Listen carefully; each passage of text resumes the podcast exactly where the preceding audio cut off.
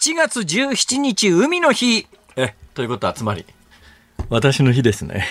時刻は午後3時半を回りました。あのー、レギュラーで聞いてらっしゃる方は、今のでなんとなく雰囲気はお分かりだと思いますけれども、えー、休みの日だから、普段の方と違う方が聞いてらっしゃった場合には、ね、何を言ってんだこの親父、ね、と思われたと思いますが、あのー、初めて聞かれた皆さん、え、いつもこんな感じでやってますから、はい、初めて聞いたあなたが悪い。悪くかね。悪くない、ありがたいです、はい、FM93、AM1242 ニッポン放送、ラジオでお聞きの皆さん、こんにちは、辛坊治郎です。パソコン、スマートフォンを使ってラジコでお聞きの皆さん、そしてポッドキャストでお聞きの皆さん、こんにちは。ニッポン放送の増山さやかです。辛坊治郎ズームそこまで言うか。この番組は月曜日から木曜日まで辛坊さんが無邪気な視点で今一番気になる話題を忖度なく語るニュース解説番組です。3連休3日目です。はい。いや私痛感しました。3連休と言ってもですね、やっぱ1日目と2日目と3日目と、皆さんのお気持ちに大変な変化があると。同じ休みではないと。昨日の1日休みと今日の1日休みは全く質が違うということが、よくわかりました。昨日私ですね、たまにはヨットの練習もしないと 腕がなまるよなと思ってですね、はいはい行ったんですよ。結果的にはですね、はい、強風吹いてて、とてもじゃないけど練習どこじゃなくて、これはあの一人だったんで、一人で海、船出すにはちょっと危険すぎるということで、えーまあ、船内の掃除だけで帰ってきたんですけども、大変なんですよ、結構ね。なんか、船持ってるっていうと、なんか、ほら、ステータスみたいに思う人いるじゃないですか。いいとんでもないですよ。もう定期的に行って掃除しなきゃいけないしね。メンテしないと傷みますから。特に私の、ね、船は木造ですからね。結構こまめに、あの、点検してやらないと、はい、なんか、ひどい状況で放置されてる船なんか、ええあの船って基本的にビルジって言ってですねちょっとずつ水が侵入するものなんです。でまああの船の形式にもよるんですが、うん、あの船の中にエンジン小さいエンジンでも大きいエンジンでも特に小さいエンジンでもあのうん船内にこう設置してあるディーゼルエンジンってプロペラシャフトって言って、うん、船の外にくるくる回るところが出てますよね、はい、つまり船の中をシャフトが貫通してるわけですよ。はいはい、ねちょっと想像してみてください、うん、このシャフトがですね、ぐっと締め付けられてる状況だと、動きませんよね。はい、だから動くようにこう緩みがあるんですよ。えー、でこの緩みがあって、まあ、このまあ高性能のやつから低性能のやつまでそれから昔のやつと今のやつとだいぶ違うんだけどそれでもやっぱり隙間がないとプロペラシャフト回転しないじゃないですか。隙間作ってあるんですよ、うん、その隙間からですね海水がちょっとずつ入ってくるんですよ必然的に。えーだから、長い間何にもメンテしないで置いとくとどうなるかというと、必ず沈みます。そっから徐々に 時々水出してやったり。大変なんですよ、結構。面倒ですね、はい、面倒なんです。だから昨日は、まあ、搬送練習に行こうかと思って行ったんだけども、はい、いや、これは無理だわと。一人で出したら危ないわと。で昨日行ってびっくりしたのは昨日日曜日のつもりで行って、はい、日曜日って道大体平日に比べると比べると空いてるわけですよ。えー、でまあ大体まあ1時間半ぐらいで到達するかなと思って出たんだけれども、うん、渋滞に巻き込まれて行きだけで3時間。えー、はいそれは。まあ関西の渋滞は東京の渋滞ほどひどくないっていう私のイメージがあるんですが、えー、東京の渋滞ってなんかいっぺん車止まっちゃうと、全く動かないっていう時ありますよね。よねはいはい、関西の渋滞はね、うん、ひどい渋滞でも全く動かないってことはないですね。そうですか。そこそこひどい渋滞でも、まあ時速4キロぐらいでは歩くぐらいのスピードではちょっとずつちょっとずつ動くんですが、関東、特に東京の渋滞っていっぺんはまったら、二度と再び動かないっていう。もうありますよね、ねえー、もしかすると、行楽帰りで今、車の中でそういう状態の皆さん、えー、本当に、お気の毒様でございます。イライラせずにね、安全運転で、はい、えー、燃料の残りのある方はエアコンガンガン炊いてね、うん、えー、これがまた燃料が少ないとか、電気自動車で 電気が心配とかっていうことになると、ちょっとエアコン絞らないとまずくね、みたいなことになると、本当悲惨ですが。そう、今はね、ちょっとできればエアコンでもね、私、あのー、まあ、私、若い時に湘南でヨット乗ってたんですが、湘南、湘南でヨット、いや、その湘南でヨット乗ってた時代に、車で行ってたんですですよ。国道16号で,、えーえー、あの当時の車にはエアコンなんかなかったですからね。窓全開にして。ね、でもね、はい、窓全開にしてるっていう状況が常にじゃないわけですよ、当時ですねエアコンというのがついてる車も出だしたんです、はい、だから車によってはですね見栄を張るために、エアコンついてるふりするために、閉めて。炎天下で窓全部閉めて走ってて中でダラダラ汗かいてる人とか結構いましたよ。やっぱりですね、い。や、それで何が言いたいかというと、昨日そんな状況で、あ結構やっぱ3連休の真ん中の日で、昨日大阪は風は強かったけど天気が良かったんですよ。はいあ相当出かけた人で私が行ってるのは和歌山方面ですから海水浴で多分お出かけになる人が相当いらっしゃったんだと思いますがそれで大渋滞になっちゃったんですね。で今日同じ休みだからっちゅうて昨日あの状況だったから私警戒しながら家出て、はいあれいつもよりもしかすると平日より帰って渋滞する可能性があるかなと思って家出たら、全く渋滞なし。あそうですかはい。だから3日目になると今日はやっぱ明日から働かなきゃいけないと思うから、はいはい。昨日いっぱい遊んだから、今日は家の中で部屋の掃除でもしようかっていう方昨日だ同じ3連休でも真ん中の昨日とはいはい。京都で、天気は同じような天気なんですけど、人の動き動きが全然違うなと。確かに暮らし方変わってきますよね、えー今日は冒頭そういう話をしようと思ったんではないんです。実はお話ししようと思っていたネタがあったんですけれども、聞きたいですか？ちょっとだけ聞きたあわかいですりました。じゃあお話を。あ、はい。そのネタをお話しする前にですね、はいえー先週金曜日に私のあのそのえっと東業協会でしたっけ？お砂糖の協会で講演を、これはあの日本放送で、えーラジオで告知してましたんで、気になってる方もいらっしゃると思いますんでその結果について何かお便りいただいてますか？いただいてます。ありがとうございます。グアドルーブさん、東京都にお住まいの方なんですが、はい。先週の金曜日、日本放送主催の辛坊さんのセミナーに参加させていただきました。司会が飯田アナウンサーで、辛坊さんと飯田アナの漫才のような掛け合い、飯田アナの生のモノマネを見ることができ、辛坊さんのお話も大変興味深く、特に最後にされたお話は泣けました。セミナーのお題が正しい判断は正しい情報からというものだったと思いますが辛坊さんが就活した時読売テレビの他にも内定をいただいていた企業があったかと思いますが、はいはいどのような理由で読売テレビに決めたんでしょうかと現在あ就活中の子供がいらっしゃる。当時はね他で内定が出たという話を外でしちゃいけないっていう雰囲気があって私も長いこといや内定じゃありませんよ。つまり内定受けてたのに蹴ったということがやっぱり社会的に指導される時代だったんです、はい。はい今そういう時代じゃなくて、逆に一つ内定もらったからといって他に内定取りに行こうとすると阻止されるというのがえっと、うん会社がそれをやることに関してそれはダメだよっていう、そういう話になってますよね、なんとかっていう言葉もできたりなんかして。ね。えーなんだっけ。まあまあいいや、はい。あ、みんなで首かしげてるぞ、おい。オワハラだよ、オワハラ。おわはら、ね、もう就活終われハラスメントっていうのが、オワハラを受けたりなんかします。だけど、あの、労働者の権利として、ちょっとでも条件のいいところを狙うのはしょうがないじゃないですか。で、私は内定を受けたという、当時はそういう空気感、空気感でしたから、はいね。つまり内定受けたところを蹴るなんてとんでもないって話だったんで、一応私は、あの、表立っては内定じゃなくて内内定だったんですっていう言い方するんですが、まあ、あの、内定だったか内内定だったかともかく私の選択肢としては埼玉県庁というところと、えーそれから住友商事というところと、読売テレビというところと、まあ、その3つの中から選べるという状況にはなったんですよ。なんで読売テレビにしたかというと、はい、そういうご質問でございますが、全く参考になりません。私の判断は、判断基準は。はいはい読売テレビが始業時間が10時だったんです。住友商事が9時だったんです。埼玉県庁8時だったんです。はいそれで、8時9時に出社しようと思ったら、満員電車じゃないですか。いやそうですよ無理。あれ無理？もう満員電車無理？と思ったんで、10時なら、まあだいぶ時間外れてままあすよね。多少ねずれてますからね10ラッシ時だったらこれこんな楽な企業はねえなと思って 10時でゆっくり寝てられると思って読売テレビに決めたんですが、そしたら1年経たずに「ズームイン朝」という番組はいを担当させられて、この番組で現場入り6時だもんですから。はいはい。えー、毎朝4時起きとかっていうことになってですね。もうとにかく俺がゆっくり寝てたいから、選んだのテレビにしたのに。一年も経たずに4時起きって何よ、それ。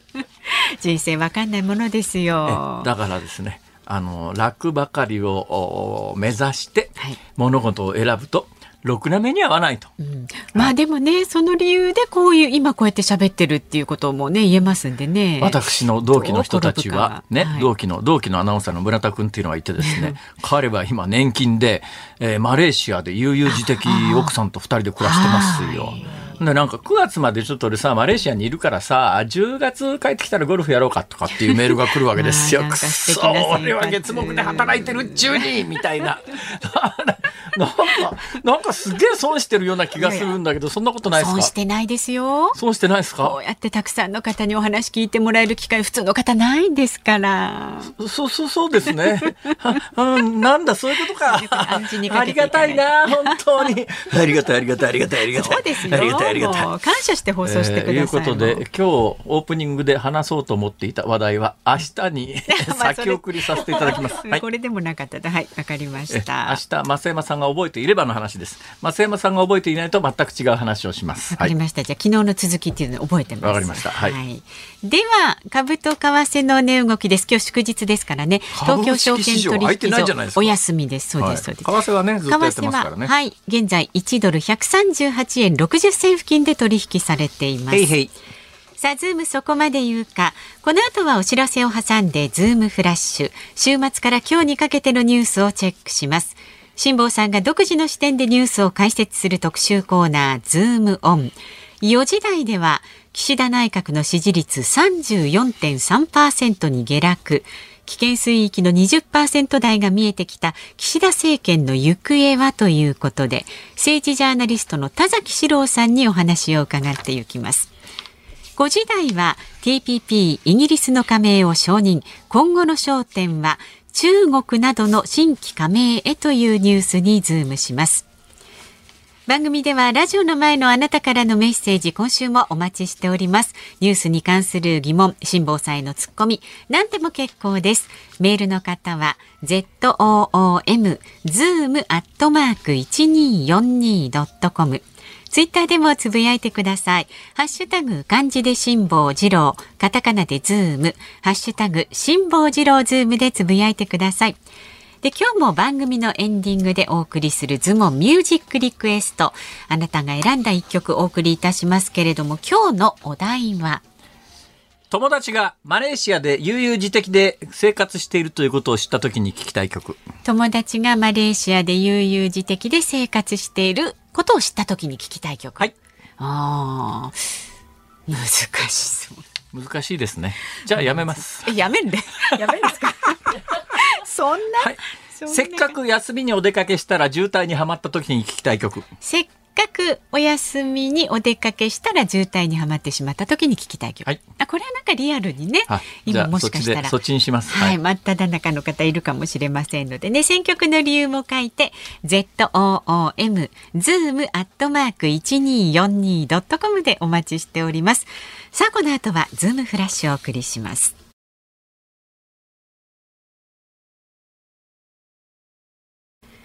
ニッポン放送辛坊治郎ズームそこまで言うか。このコーナーでは辛坊さんが独自の視点でニュースを解説します。まずは週末から今日にかけてのニュースを紹介するズームフラッシュです。中古車販売や修理工場を展開するビッグモーターが自動車保険の不正請求をしていた問題で15日5年以上前から行われていた可能性が高いことが分かりました板金や塗装部門の元本部長が指示し車を故意に傷つけて修理代を水増しするなどの不正行為があったということです。北海道蘭越町の掘削現場から蒸気が噴出し高い濃度のヒ素などが検出された問題で15日新たに6人が体調不良を訴えていることが分かりました。現場では地熱発電に向けた資源量の調査が行われていてこれまでのところ体調不良を訴えた人は15人に上っています。TPP 環太平洋連携協定の閣僚級会合が16日に行われイギリスの新規加盟を正式に承認しました。今後は同じく新規加盟を申請している中国や台湾、ウクライナなどの取り扱いが焦点となります。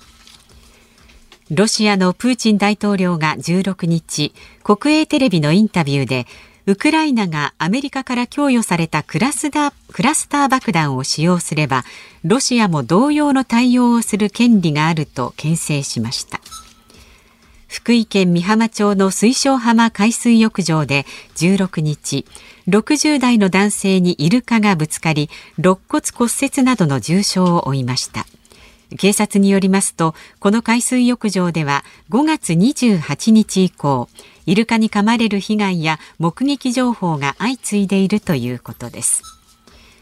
警視庁が週末東京歌舞伎町の東横と呼ばれる一角などで過ごしていた13歳から18歳の少年や少女26人を一斉補導しました。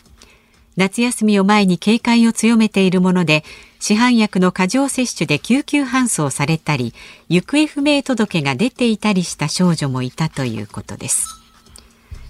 中東を歴訪している岸田総理大臣は日本時間の今日未明サウジアラビアでムハンマド皇太子と会談しました。脱炭素社会の実現を後押しするため太陽光や水素アンモニアといったクリーンエネルギー分野での協力を深めることで一致しています。順番に解説していきますけれども、はい、あのビッグモーターの自動車保険の不正請求って、はい、結構ひどい話で例えば社員何やってたかっていうとあの、袋の中にゴルフボールたくさん詰めてですね、それであの車体バンバン叩いてへこますとかですね。それはひどいで。まあ、だけど、これ表面上伝えられてるものと実際の事件はの深さは違うんだろうなと思うのは、はい、どうやら一部の保険会社とビッグモーターとある意味結託してやってたらしいと。で、なんで結託する意味があるかというと、はい、保険、大手の保険会社にしてみたら、ビッグモーターってものすごいでかい顧客なんで、えー、まあ、いわゆる有料顧客なわけですよ。はい、で、このビッグモーターとこう提携することによって、保険契約の件数増やしたりとか、ノルマクリアしたりとかっていうことができるんで、えー、ビッグモーターってすごいありがたかったんで、どうも、そのお互いの利益みたいなことが合致して長年やってたんじゃないのっていうどうもそういう話で。だけどじゃあ誰が一番の被害者かというとこれ本当の被害者はやっぱりユーザーですよ。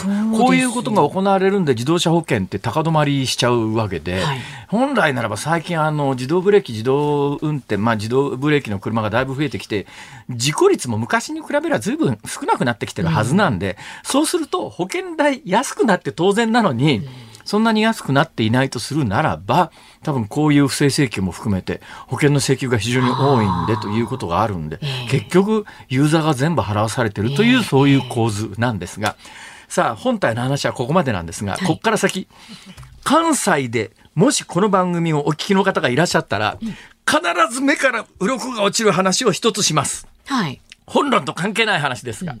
えー、関東の方ご存知ないと思いますが、関西人かどうかを調べるのにですね、うん、花店中古車センターの歌歌えって言った時に、関西人は100%歌います。花店花店っていうのは、ちょっとか、うん、難読、関西における難読漢字の代表的なものなんですが、うん、えー汚染水処理水放出っていう漢字頭に浮かびました。放出。うんはい、放、放、つ、出すですね、はいはい。あの放出と漢字で書いて、花店と読むんです。地名で。これ大阪の地名で花店っていう、まあ、難読、難読地名の代表格なんですが、ここに大手の中古車センターがあって、もうテレビとかラジオで関西では花店中古車センターってバンバン宣伝してたんで、関西人は全員知ってるんですが、その関西人が気がついてないと思いますけど、最近一切 CM してないんです。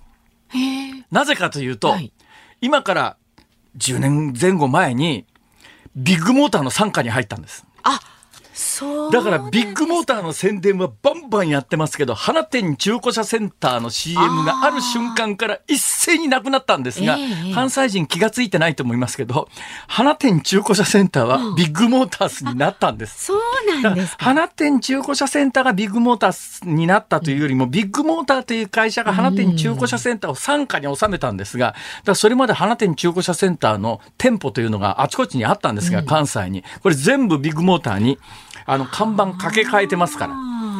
で、これおそらく今関西でお聞きになってる方の大半が、まあ知ってた人も何人かいると思いますけど、そうでない人は、えー、花店中古車センターとビッグモータースは同じなんだって、多分相当結構衝撃を持って伝えられたんじゃないかこれ私も気がついたのが最近でですね、えー、えー、番組で何回もお伝えしているように、うん、あの私去年申し込んだ2つの車というのが、来ない来ないって言ってたじゃないですか、はい、そのうちの1台の軽自動車が今月納車になることになったんで、はい、えー、まあ、あの太平洋横断の前に乗ってた車は太平洋横断でもう死んじゃうかもしれないと思ったんでとにかく整理していこうと思って売っちゃって。で太平洋横断から帰ってきた時に乗る車がないと。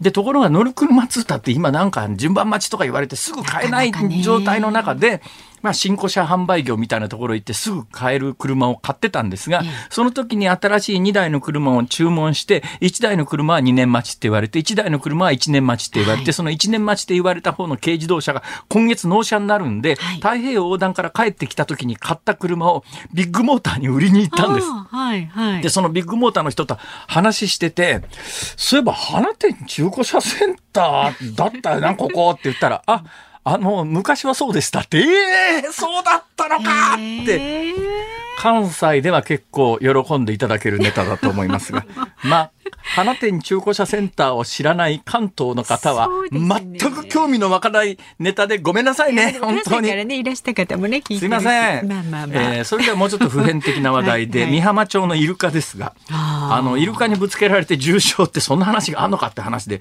このイルカ結構この間からいろいろ噛みついたりなんかしてて、えー、イルカはそんなに悪意はなくて遊んでるっぽいんだけど、あの、イルカの平均体重ってですね、日本の近海にいるバンドイルカっていうやつは平均体重300キロあるんですよ。え、そんなにあるんですか？でかい個体は500キロぐらいあるんですね。300キロまで300キロ。それでイルカの最高速度って、まあ種類によって違いますけれども、50キロ、時速50キロぐらい出るんですよ。車？ちょっと想像してください。今の話の続きで言うと、軽自動車って最近の軽自動車重くなりましたから1トンぐらいありますけれども、まあ500キロっていうと、あ300キロっていうとどのぐらいかな？えっ、ー、と、高見山、ジェシー高見山っていうお相撲さんがいましたね。ジェシー高見山の体重が200キロぐらいですよ。はいはい、だからジェシー高見山の1.5倍の体重の人が時速50キロでぶつかってきたら、どうよと。あそれは肋骨折りますね。だからね。あのやっぱ相手自然のもんだから、はい、ね、ライオンみたいにいきなり噛まれるとかっていうのだとかなり恐怖感ありますけれど、はい、いやイルカちゃんは可愛いとかクジラちゃん可愛いじゃ済まないよと300キロの体重のものが時速50キロでぶつかってきたらそれは大怪我するだろうっていう、はい、そういう認識が必要です。はいあ、お時間になってしまいました。ズームフラッシュでした。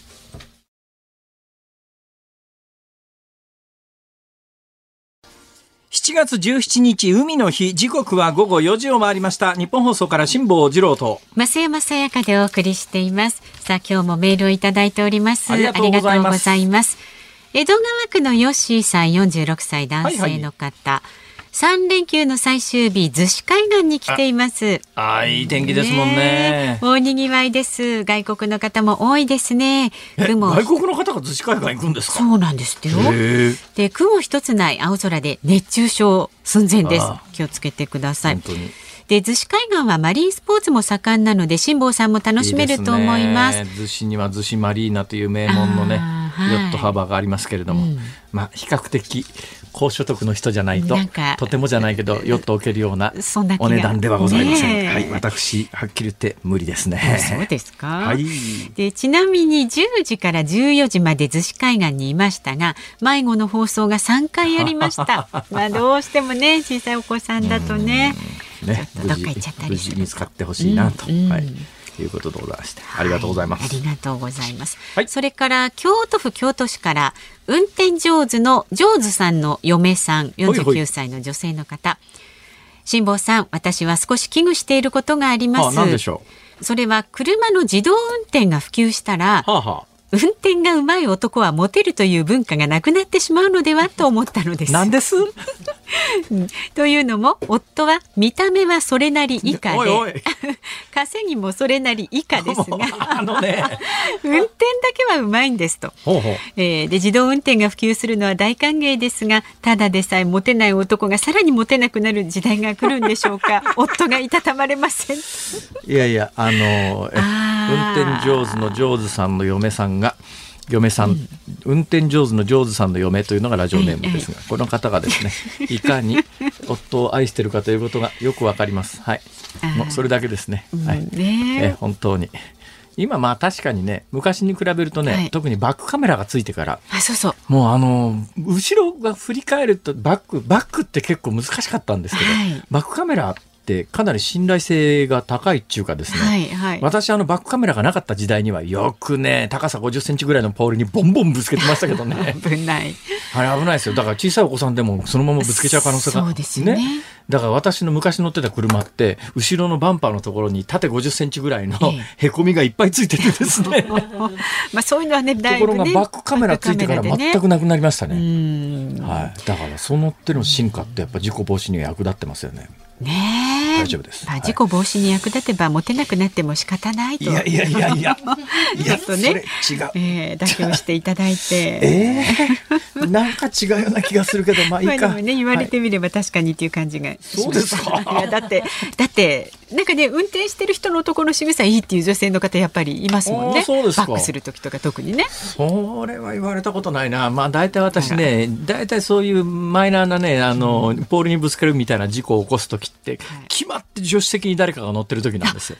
一人で運転してる時、まず事故なんか起こさ起こさないんだけど、はい。隣に誰かがいると集中できないんでしょうね。ふっと気がついたら高さ50センチのポールにボーンとぶつけて、うわ、またやっちゃったよっていう、はい、皆さんお気をつけください。ね、そうですね。お車運転の方もね今日多いと思いますが安全運転でお願いしますねさあラジオの前のあなたからのご意見まだまだお待ちしております。メールで送ってくださる方は ZOOM zoom アットマーク 1242.com ツイッターでもつぶやいてください。ハッシュタグ漢字で辛抱二郎。カタカナでズーム。ハッシュタグ辛坊治郎ズームでつぶやいてください。で今日の番組のエンディングでお送りするズームオンミュージックリクエストのお題がせっかく休みにお出かけしたら渋滞にはまってしまった時に聴きたい曲。まさに今という方もいらっしゃるかもしれませんけれどもね。あのお車でお聞きの方は助手席に座ってる方とか運転されていない方よかったらねそうだメールを。まあ、渋滞でいくらハマったからといって自分で携帯操作するのはいかがなものかと。ですのでね、はい、捕まりますからね今。そういうことですよね。はい、えー選曲の理由も書いて送ってください。さあ、この後は政治ジャーナリストの田崎史郎さん登場です。34.3%に下落した岸田内閣の支持率にズームします。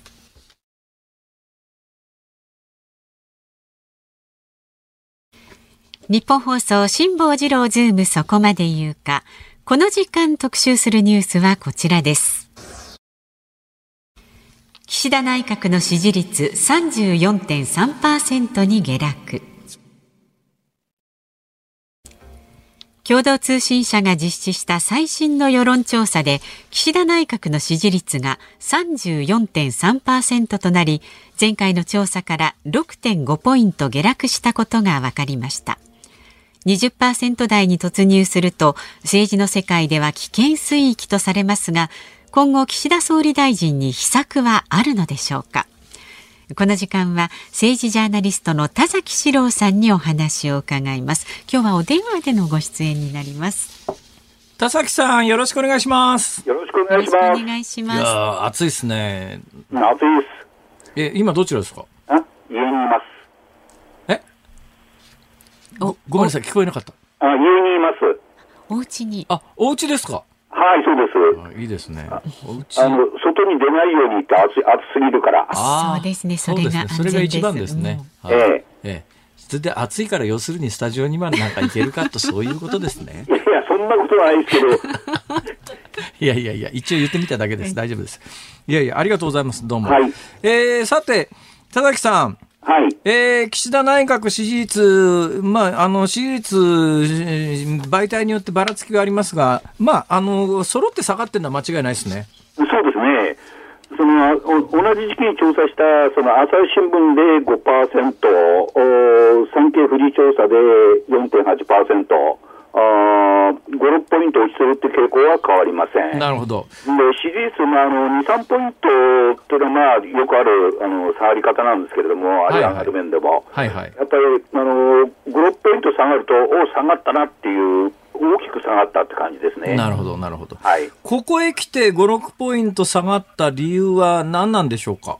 ーんとあの理由は2つ考えられて、はい一つはやっぱり、あの今問題になっているマイナカード。の問題、はいはい。でもう一つ考えられるのは、2ヶ月前のあの G7 広島サミットでボーンと上がったんですよね。はいはいはいはい。で、その上がった効果があの消えつつあると、ええ。あーだと思います。まあ、でそうでしょう。例えば共同通信の世論調査で、はいはい。えー支持する理由を、あのー聞いてるんですけれども、あの外交に期待できるっていう人人が、先月は17.9%、はいはい。今回は10.6%、なるほど。あー7ポイントも落ちてるんですよね。はいはいはいこはれも大きいのかなと思います。い。なるほどね。まあ、あの、そう考えたら、えー、サミットで、あの、ちょっとついたメッキが剥がれただけっていう認識なのか、岸田内閣としてはどの程度こういうのは深刻に受け止めてるんですかね？いやそれはあの深刻に受け止めていて、あの去年もあのずーっと下がってたんですよ、はいはい。あ去年の秋。はいはい。で、その段階だと、あのー来年には、まあ、G7 サミットもあるし、えええー日韓関係の正常化も期待できるんで、えー今、着実に、あの政策政策面で点数を稼いでいけば、改善するだろうという割と自信に満ちてたんです。ええでも今は、さて、これ、どうしたらいいだろうと。はい。えー特に打つ手もないし、ええ打つとすれば、あのー内閣改造、自民党役員人事まで手がないねと、はい。あーいうのが現実なんですね。なるほど。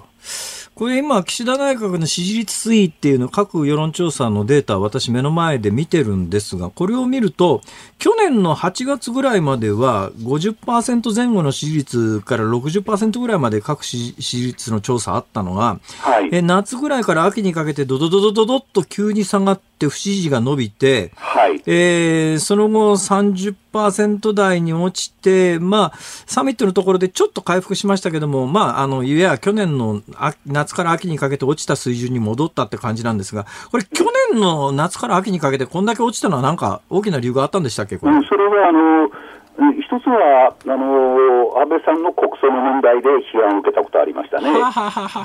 で、旧統一教会の問題も燃え盛ってましたね。はいはいはいはい。もう一つ、11月に閣僚、うー11月から12月にかけて閣僚4人が相次いで辞任したんで、えええまあ、ある意味で落ちるべくして落ちた。えなるほど。あでも、今、その、マイナンバーカードについて、当時の批判ほど強いかなと思うと、当時の批判よりも弱い感じがするんですね。そうですね。うんで、そうすると、あの、もう一つの理由である、いわゆる外交面でのあ挙げた要因が次第にこう、忘れされ、さされつつあるとなるほど。いうのが原因かなと思うんです。その渦中のというか、マイナンバーカード問題なんですが、まあ、あの、はいマイナンバーカードと健康保険っていうのが今一番大きな論点になってるような気がするんですが、はい一応来年の秋から法律でも、これはあの、健康、マイナンバーカードに、健康、従来の健康保険は廃止してマイナンバーカードに一本化すると。ただし、はいマイナンバーカード取得していない人は、今の紙のカードは少なくとも1年間は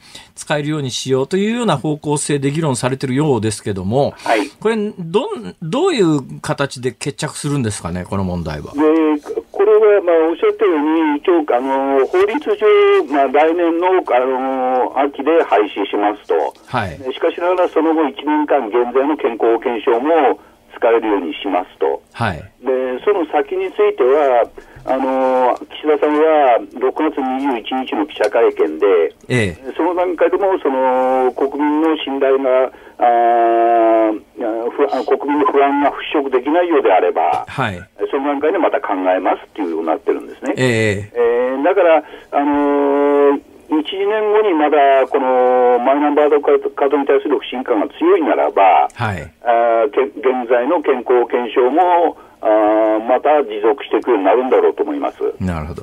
えー今回のその一連の問題で、いや、表に立たされてるというのか、目立ってるというのか、なかなか難しいですが、河野太郎さんという担当大臣いらっしゃいますよね。ね。この方は、今回の問題で、この後、何か、あの、関係、政治生命として関係してくるんですかね？うんあのーそれは9月中旬におそらく内閣改造自民党役員人事を行う見通しなんですね。はいはいはいはい、えーそはい。の段階で、あの河野さんが、あのー辞めさせられるか、あの留任するかっていうのが大きなポイントなんです。はいはい。で、そこで、えー、これ、岸田さんの方から見ると、うん、河野さんが風よけになってるんですよね。はいはい。で全部河野さんが引き受けてくれてるから。ええで、もう一つ、来年秋の総裁選のことを考えると、はい。あー閣内に封じ込めといた方が、ええまあ、岸田さんにとっては有利なわけです。ほ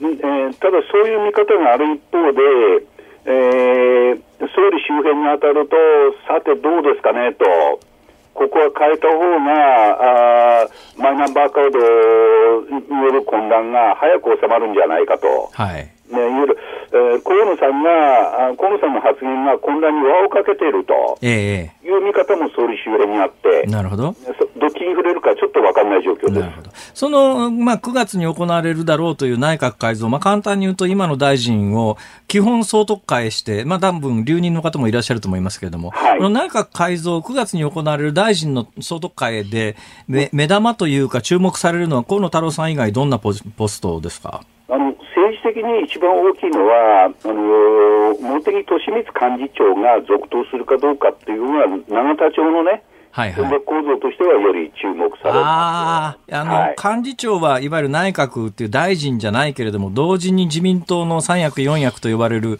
あの、はい幹事長だの、選挙対策委員長だの、政調会長だのも同時に特会され、特会になるけれども、幹事長の茂木さんが残るか変わるか。これ残ると変わるでどういう意味があるんですか？これは、あの先ほど申し上げたように、来年、あの自民党総裁選があって、はい。そこであの岸田さんが再選されなければ、岸田政権、そこで終わるわけです。ええで、総理大臣は日本の憲法上、何になってもいいんですけれども、はいはい。自民党総裁任期の関係でアウトになるんですね。ええで、その総裁選を狙っているのが、あのー立とうとししていると思われているのが、あー茂木さんと河野太郎さん。はいはいはい。で、まあ、岸田さんにとって、まあ、ライバルなわけです。ええで、ライバルの人に、えー引き続きやってもらうかどうかって判断なんですよ。なるほど。ええどうなりそうですか？私はあのうんえー拡大、あるいはあの政権内に封じ込めるっていう意味もあるんで、えええーでも、あの茂木さんを幹事長に置いておくと、茂木さんが力をつけてしまうはい。あのという面もあるんですね。あの話全然違いますけど、最近このマイナンバー等の一連の話で、ネットニュースなんか見てたら、もうす、もう、もう総理大臣をさすがに狙うポジションにいないだろうという石破茂さんなんかの名前を時々見るんですけども、はい。あの石破茂さんなんかはまだその総裁、総理という意味で目があるんですか？それはあの今あの、次の総理大臣にふさわしい人っていうと、調査だと小泉進次郎さん、はいはい石破茂さん、河野太郎です。はいはい。そういう意味で、えーあの注目はされてます。自民党内の勢力ってのはどうなんですか？それはもう、あの石破さんは派閥を持ってないんで、はい。えー、それは勢力としては弱い。ただ人気は高いってことなるほど。同じ質問なんですが、小泉進次郎さんっていうのは、あ、あ、あるんですか？それは、あの、うん、低いですよ。低いけれども人気は高いです。ええまあ、それで低いけど人気が高いということで、総理大臣になれる可能性でいうと、河野太郎、小泉進次郎、石破茂の3人だったら、やっぱり圧倒的に一番、あ、切れた。ちょっと電話がいい切れた。ところで切れちゃいましたけどね。石破さんじゃないやえー今、田崎さんの電話がちょっとねあのスタッフが切れちゃいましたねどういう理由かわかりませんが、電話切れましたね。はいかけ直しますんで答えたくない質問をしてしまったのか、えーあるいは、えーあまりの暑さに、えー指が、はーフックボタンのところに触れてしまったのか。ねか。えー、大体、そうですね。電波が途切れたか、えーあの多分電波の関係だと思います何かそうですね。えあの田崎史郎さんのはい。お宅の近辺で、えー電波を遮断するような 何かあの特殊な事情が発生したか。えー小泉さんと石破さんと河野さんの今順番を聞いたところでね電話電話切れたんですが繋がりましたか？えー、な、つながりました。なんかあったんです？こっちのミスです。あそうですか。はい。い本当はなんか喋りたくないことがあって切ったでしょうやいやいや、そうじゃなくてね、あの固定電話で話したら、固定電話の充電が切れちゃって、ああ、そういうことがあるのかそういう。ことでね、これ、あの僕がおバカさんだったんです。いやいや、大丈夫ですよ。はい。あ、はいそうか。固定電話って古希あ、っていうのがある。古希のね、充電がでね。古希ので充電の量が少ないんですね、あれちなみに、あの、音質的には今の方がだいぶ改善しました。ああ、そうですか。ははいい。はい。あじゃあ、これからこっちでしましょうね。そうですね。これからそっちにしてください。はい。まあ、そんなこんなでございまして。はい。えーそしてもう一つの焦点で、9月に内閣改造はおそらくまああるということなんですが、同時にやっぱ9月なのか10月なのか、臨時国会冒頭解散総選挙、これはずっと田崎さん言ってらっしゃいましたが、この日程は変化ないですか、ね、それはまだ、あのー岸田さんは、あのその心構えを持ってるんです。ええ。で、あのできるかどうかは、内閣改造をやった後に、あはい。の支持率が回復してるかとか、ええ。党内の状況を見るんだと思うんですけええれども、でそこで解散・総選挙に踏み切らないことも考えられるんですけれども、はい。うん踏み切らなかった場合、来年9月の総裁選で、えええーかなり厳しい戦いを強いられるだろうと。なるほど。なので、そうすると、あの選挙は、まあ、来年の9月以降になるんですけれども、はい。岸田さんで解散・総選挙ができるかどうかは分からないと。その意味で言うと、9月の内閣改造で誰が自民党の三役四役になり、誰が大臣になるかってすごい重要ですよね。そうですね。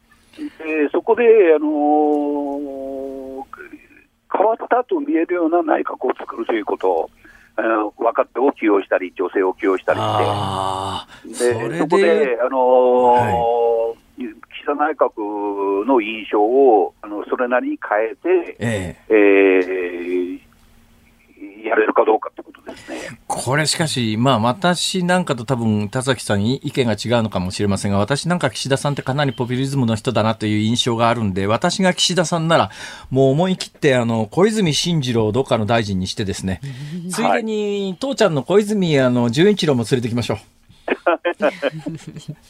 そのぐらいなことをやって、なんか、内閣改造で、おお、内閣改造ですげえことやって、あの、という人気がガーッと伸びて、支持率が上がって、一気に解散、まあ、岸田さんならしたいですよね。うん、そうですね。で、あのむしろ女性じゃないですかね。あだ女性っつったってね、要するにええ今の国会議員の中から選ぶわけでしょ？あそうです。そうすると、この人入れたら確実に支持率が伸びそうな人って思いつきます？うん、あ例えば小渕優子さんとか、はいはいはい。で、あの、数なんですよ、やっぱり。あの、数ね時代に、えーあの、一回5人起用したんですね。もう、それだったらですね、こうしましょええう。全閣僚女性にしましょう。うん、できたらいいですけど、それだけ揃わないでしょうね。人数はいるでしょ、国会議員全部で。別にあの全員、揃えばいいですけども、国務大臣の半分まあ以上国会議員であればいいわけで、要するに一般のはい民間人連れてきても、き規定上は大丈夫なんですよね。えーそれは大丈夫です。半分までは大丈夫です、それは。そうですね。半分までは民間人入れても大丈夫な規定になってますよね。そうすると、どうですか？もう、いっそのことポピュリズムで極めるんだったら、ずとりあえず全員女性っていう。だったらお前も変われって岸田さんに言われちゃう。それ、それちょっと言われるでしょうね。あ。ねそうですね。そはいれ逆効果ですね。えそだったらお前が変われよって言われちゃいますよね、それね。そうです。じゃあ、お前が変わって女性になればいいじゃないかって話になるから。そうですね。そういう話になりますよね。はいだけど、半分ぐらい女性にするとインパクトは大きいですね、それね。うん、そうですね。だから、あのー人数によってずいぶん華やかさが違ってきますから、はいはい。あーなるほどね。それ、安倍内閣でやったときに5人やったら支持率がぴょんと上がったんですよ。はははい。ということは、あの、大臣の中で5人以上女性っていうのは一つの、まあ、すそれは政治的なツールというといろんな意味で失礼、いろんなところに失礼ですが、はいはいえーだけれども、当然、岸田さんなら考えますね、それはね。それはね、あのやっぱりあの変わったという印象を与えるためには、あのー考えられたであるし。しじゃあ、あの、小泉進次郎と滝川クリステルとカップルで。ちょっと厳しいかも思いませんけどね。厳しい。すみません、冗談ですね。やっぱり衆議院選挙でも、やっぱり女性がね、今回伸びるんじゃないかと思うんですよ。はいはいはい、やっぱり、ね、政治に女性が参加する一つ流れが来てるように思います。えー、えー、ええー、ええ。そうですね。そうなると、まあ、候補者選びからですね、まあ、あの、すでに大臣になってる女性っていうか、すでに国会議員になってる女性って、まあ、小渕さんもそうですけれども、過去に、まあ、若干の、あの、スキャンダルというほどの大きなもんじゃないんだけれども、批判の対象になった経験なんかも考えると、そういうのがない、全く、全くない人って、もう、ほとんど思いつかない感じですよね。うん、まあ、それぞれあるんですけども、あのイメージはとりあえずあれして、で内閣改造をあの9月11から15の間が有力視されてるんですね。はいはいはい、はい。であの2017年の衆院解散というのは、ええあの9月28日に解散して、10月10日投票、10月20ああ10月10日公示、22日投票だったんです。なるほど。ね、そのパターンにはめることができるなるほど可能性があるんです、ね。なるほど。なるほど。はい。まあ、あの、今、田崎さんの読みではおそらくそれが一番可能性があるだろうということです。わかりました。えー今日はですね、えーえー政治家の飲食話ということで、あのーお話を聞くという話も予定してたんですが、時間がなくなってしまいましたんで、また、あの、今度スタジオにいらっしゃった時にゆっくり聞きます。はい、すいません。いや、ありがとうございました。あのありがとうございました。おおお家にいらっしゃるのに申し訳ないです。ありがとうございまありした。がとうございました。はいまたよろしくお願いいたします。ちらこそよろしくお願いします。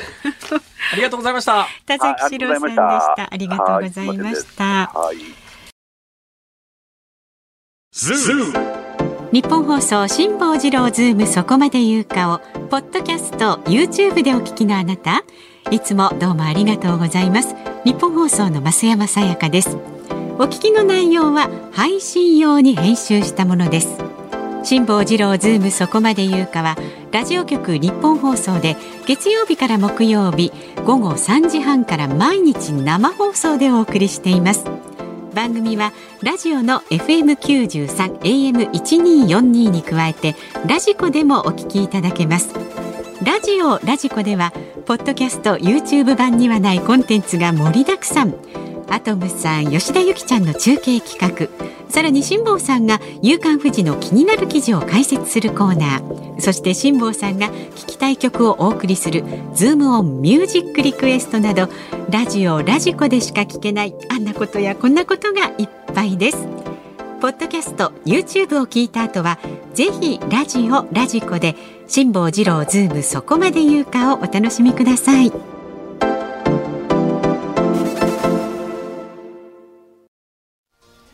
7月17日、海の日、時刻は午後5時を回りました。こんにちは、辛坊治郎です。こんにちはニッポン放送の増山さやかです。ズームそこまで言うか。この時間はズームオンミュージックリクエストに寄せられたメールご紹介してまいります,、ありがとうございます。今日の、えーお題はせっかく休みにお出かけしたら渋滞にはまってしまった時に聞きたい曲です。えまず横浜市南区の家系ラーメンズさん26歳あ、お若い方ですね。ん、まさに今大渋滞の中聞いています。それは気の毒あー大変ですね。覚悟はしていましたが、やはり答えますね。イライラはしますが、ズームを聞くと平静さを保てますね。なんで？わかんない、なんででしょうか。いや、でも、いいんじゃないですか。平静さをあ保っていただけるような放送。気が紛れるということがあるのかもしれませんね、そうですはいね、えー家までまだまだありますが、安全運転で頑張りま。すねご苦労様です。はいリクエストは果てしない渋滞から連想して中島みゆきさんヘッドライトテールライト。なるほど。ねお願いしますと。どうもありがとうございます。それから京都府のメカロジさん、えーメカロジ？うん、52歳の方メカロジさん。安全地帯のジレッタイをリクエストしますと。選曲理由はそのままです。ジレッタイもどかしいですよねこの連休中も休日出勤で長距離トラックに乗務していますおそれはご苦労さんです。うん、昨日一昨日の渋滞は半端なくじれったいでしたと。やっぱり渋滞してるんだ、3連大休。変でお仕事の方だと普通の休みの日はねね、あのいつも混んでるような店が逆あ道が逆に空いてたりすることありますけど、はい、はいどうも昨日今日一昨日ぐらいはそうでもなかったようですね。ねえ大変。はい。それから府中市の夏木さん56歳は午前中高校野球の予選を見に行ったら暑すぎてわずか3回で帰りました。いや、この季節、屋外のスポーツはちょっといやめた方がいいんじゃないですか？と思いますけどね炎天下で戦う選手や応援団の方々は立派です。全く。うんまあでもちょっとちゃんとねあの水分補給したりしてね戦っていただきたい。ね、昔はだから運動部なんかあれですよね水飲んじゃダメみたいなところありましたからね。ね 今から考えりゃ一体何だったんだあれは信じられないですね。はい、で、えー、リクエストなんですが渋滞にはまったらストレスがたまりますよね。リクエストは森高千里さんのストレスお願いします。ありがとうございます。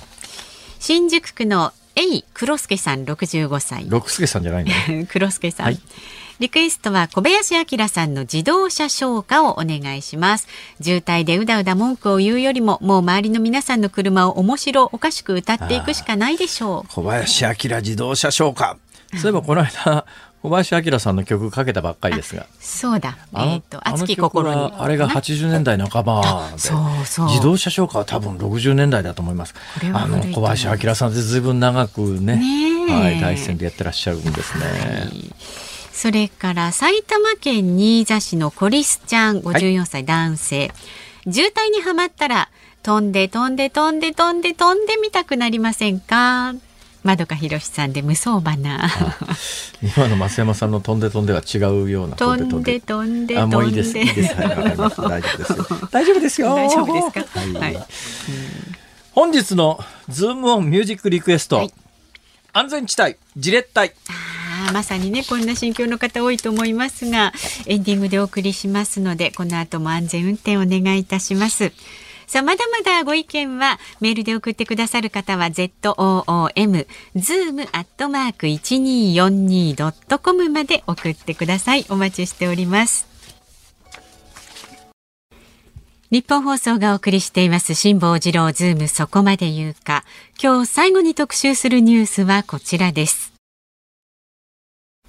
TPP イギリスの加盟を承認。TPP 環太平洋連携協定の閣僚級会合が16日に行われイギリスの新規加盟を正式に承認しました。TPP の協定は2018年に発効しましたが加盟国が増えるのは初めてです。これで12カ国体制となった TPP ですが今後は同じく新規加盟を申請している中国や台湾ウクライナなどの取り扱いが焦点となっていきます。TPP TPP と聞くと長渕剛を思い出す。PPP いいんですか？いやいやあのそうなんですよ。もうずっとこれね言い続けてるんですけども えー、TPP にイギリスが入ったと聞いた時に聞きたい曲。長渕剛 PPP みたいなほら。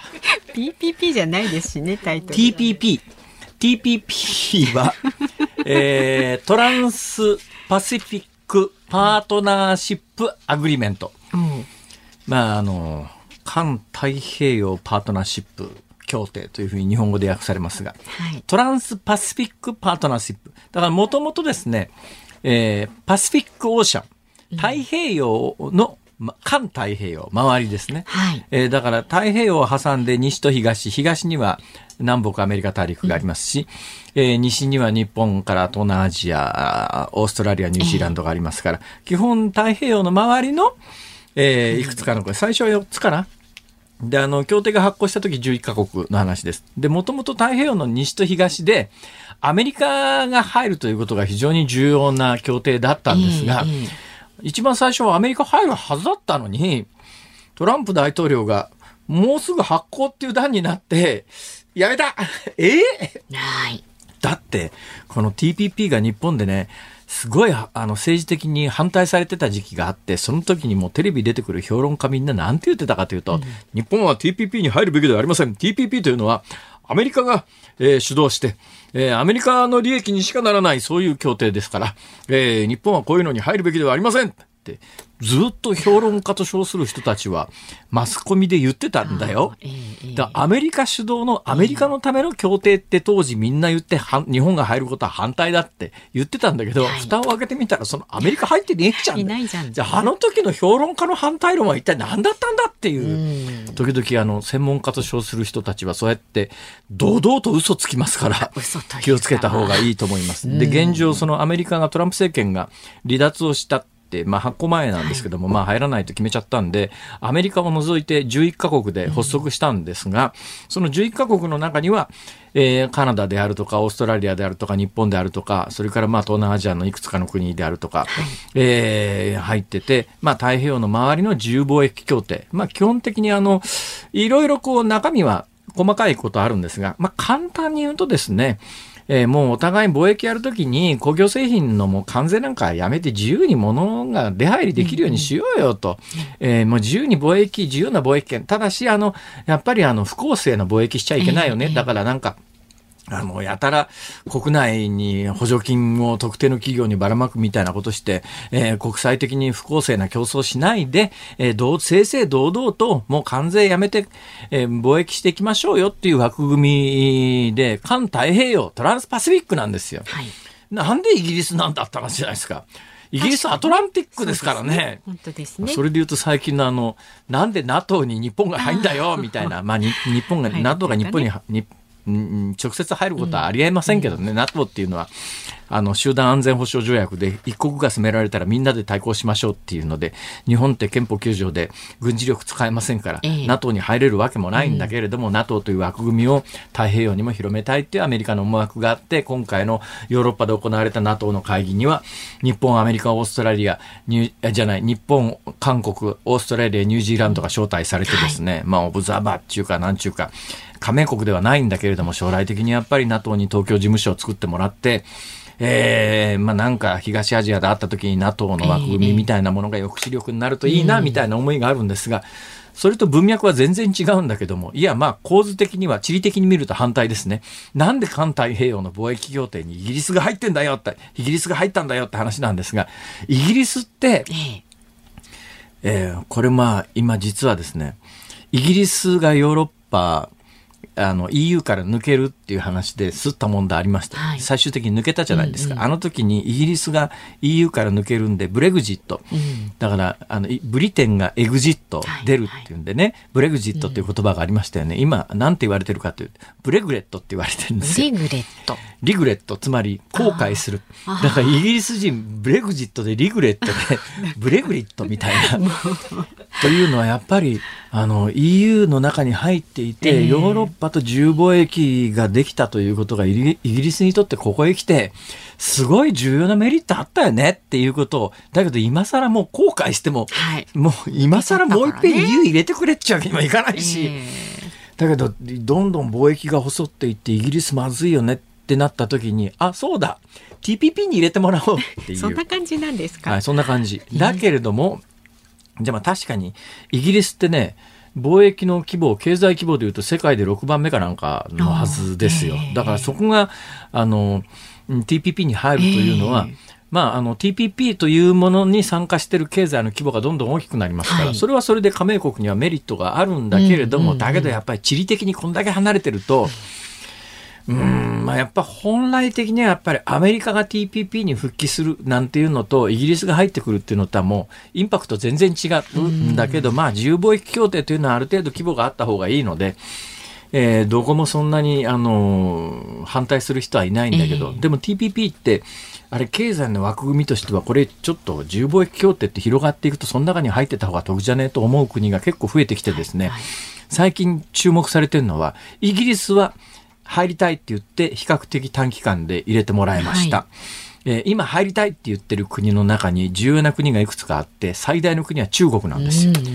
なんとなくアメリカ主導の TPP って自由貿易圏だったはずなのに最初の発想がアメリカが入ってなくて中国が入りたいって言ってるわけですよ。で同時に台湾も入りたいって言ってるんですね中国と違う別に。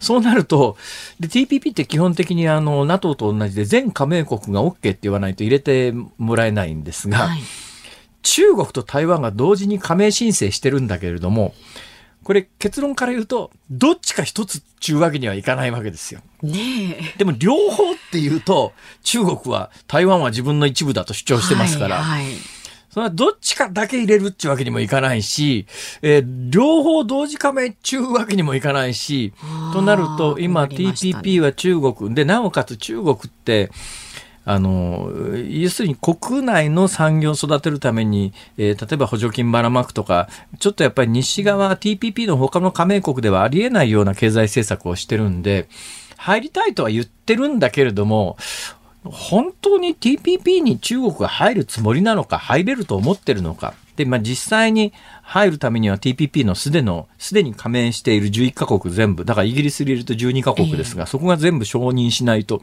入れないんだけれども、現実問題として現状の中国のやってることを考えると、TPP の加盟は無理なんじゃないかと見る向きが大きいのでありますが、まあ、今後の TPP を考えたときに、はい。やっぱりアメリカの早期復帰っていうかですね、アメリカでトランプ政権が抜けたわけですよ。はいはい。その後バイデン政権に変わってます。ええで、本来ならバイデン政権、その前の民主党政権の時代に TPP はアメリカが主導してたわけで、バイデン政権になって TPP にアメリカが入ってもおかしくないんだけど、ところがバイデン政権は民主党っていう、まあ、政党自体が歴史的に労働組合に支えられてるんで、自由貿易が広がると労働組合にとってはマイナスだってんで、バイデンさんもあんまり積極的でないんで、喫緊の課題であるところのアメリカの復帰っていうのがちょっと今のところ見込めないよねという推移をしております。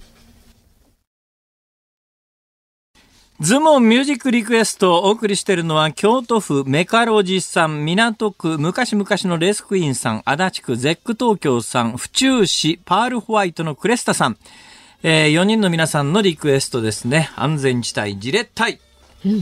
えー作曲、玉置浩二。作詞、松井五郎。はい。へえ、元大阪市長、そんなことまでやってたんだ。違いますよえ？作詞家の松井五郎さん。あ、松井一郎じゃない。一郎さんじゃなくて五。郎さんです。お呼びでない。失礼いたしま一した。瞬ちょっとね、なんとなくその気持ちわかりますけどね。松井一郎が5人かと思った。そんなことないですね。はい、松井五郎さん。松井一郎が5人がかりで作詞した。そんなことはないですね。はい違います。さあ、お聞きの日本放送、このういうね、くだらない話してるとあの、渋滞にはまってる時気が紛れるんですよ。あそうかそこでね一瞬ね、うん一瞬何言ってんだ、この、このアホはとか思うわけですよ。いはい一瞬何言ってんだ、このアホと思った、その数秒間は、ちょっとね。渋滞にはまっているイライラを忘れますから。そこまで計算して、さすがです、辛坊さ感じアん。ホなこと言ってるだけほっといてくれ。まあでもね、お楽しみいただけてれば幸いでございます。すラジオを聞きの方ね。さあ、お聞きの日本放送、この後5時30分からは、ショーアップナイタープレイボールをお送りします。で、明日の朝6時からの飯田浩二の OK 工事アップ。コメンテーターは慶応大学教授の細谷雄一さん。イギリスが TPP に加盟した影響などについて考えていくと。こういうコメンテーターの方は、い、や、聞いた瞬間に長渕剛を思い出すんですよね とか言わないだろうね、きっと。絶対言わないと思います。絶対。やっぱりね。ええで、この3時半からの辛坊治郎ズームそこまで言うかは、ゲストは経営評論家の坂口孝則さん。あの、前回もあのご出演いただいた方で、中国の半導体輸出規制が与える影響にズームしていきます。はい。はい。えーいうことですね。うんえーあのー渋滞の中、えーもしかするとガソリンが心配でエアコン切っちゃってる方い。やー、それはちょっとあれ、大エアコン切ると燃費良くなるんですかね？え、私に聞かないでください。でもね、できればエアコンはかけて結構効くかもしれないですけどねあ。辛坊治郎ズームそこまで言うか、ここまでのお相手は辛坊治郎と、増山さやかでしえた。安全にご自宅までお帰りください。はいまた明日。